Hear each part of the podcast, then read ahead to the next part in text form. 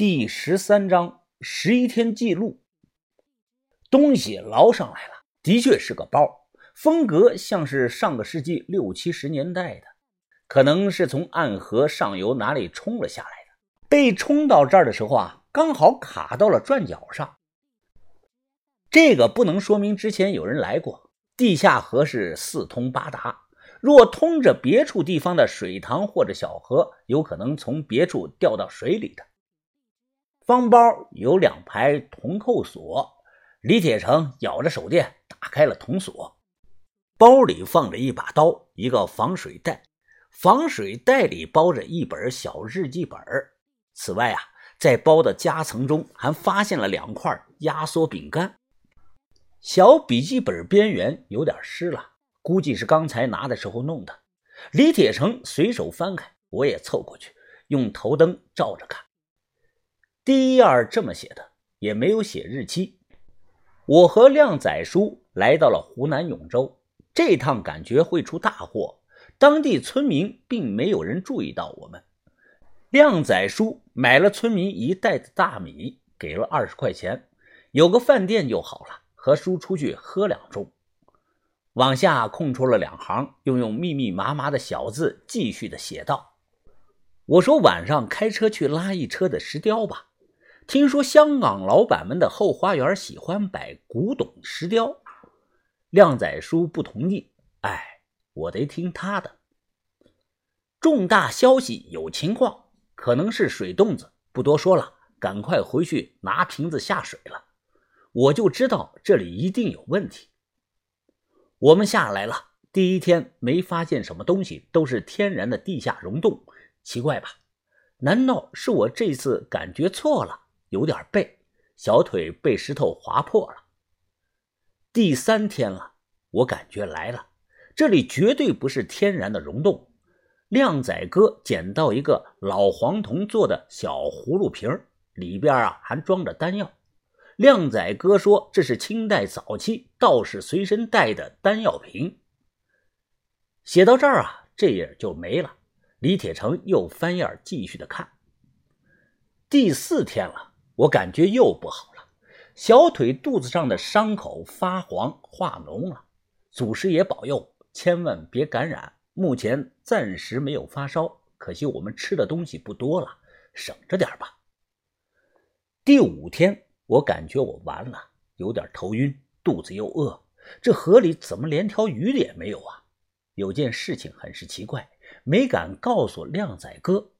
我晚上洗脸的时候啊。突然看到了一张人脸，不，不能说是人脸，是干尸脸，身上穿着清朝的官服，就跟电影里的僵尸一样。我估计啊，我是发烧出现了幻觉了。哥也算是经过大风浪的，应该没事第六天，我腿疼的不能走了，靓仔哥背着我准备回去了，就发现一个装丹药的破铜瓶。功夫钱都不够，还受了这么大的罪，看来这次我的感觉是真错了。第七天，我的老天爷啊！我们找到了一个有字的山洞。看到这里，李铁成呼吸变沉了，把头也皱着眉。接下来的这段不知道因为什么原因，字写的非常的潦草。第八天，靓仔叔说出去取水。我等了好久了，他再也没有回来，应该是丢下我了吧？哎，可怜了我的老婆，要交给别人照顾了。手电也快没电了，来个人吧，谁来跟我说句话呀？第九天，动不了了，好渴，好饿。第十天，嘘，这里有鬼，我好像看到了，真的有鬼啊！靓仔叔变成鬼，两个胳膊都没了，我不敢吭声。接下来日记本上写了最后一条，而且啊不是用圆珠笔写的，字迹很大，是用人血写上去的，已经干了。这些字变成了暗红字，我努力看了，结果发现根本认不出来写的是什么，就像幼儿园小孩子随手画的涂鸦。用手指蘸着血图画的乱七八糟。李铁成又翻了翻，本子后半页全都是白纸。豆芽仔吞了口唾沫：“这、这、这谁写的？这是？不会是老田吧？老田下来有十一天了？绝对没有啊！”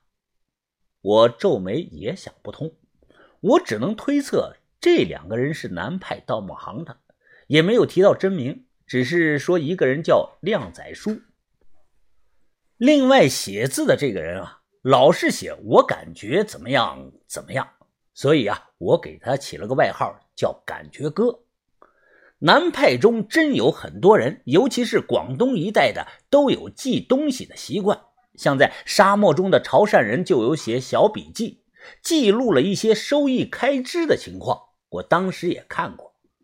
而且啊，这上头写的“靓仔书”，我记得不是广东那地方人叫人“靓仔”吗？骂人就叫“屌毛”。把头提出了疑问，他转头问道：“师弟呀，老王和南派接触的次数不少，你说他两个月前在道县失踪，会不会是他们那一伙人呢？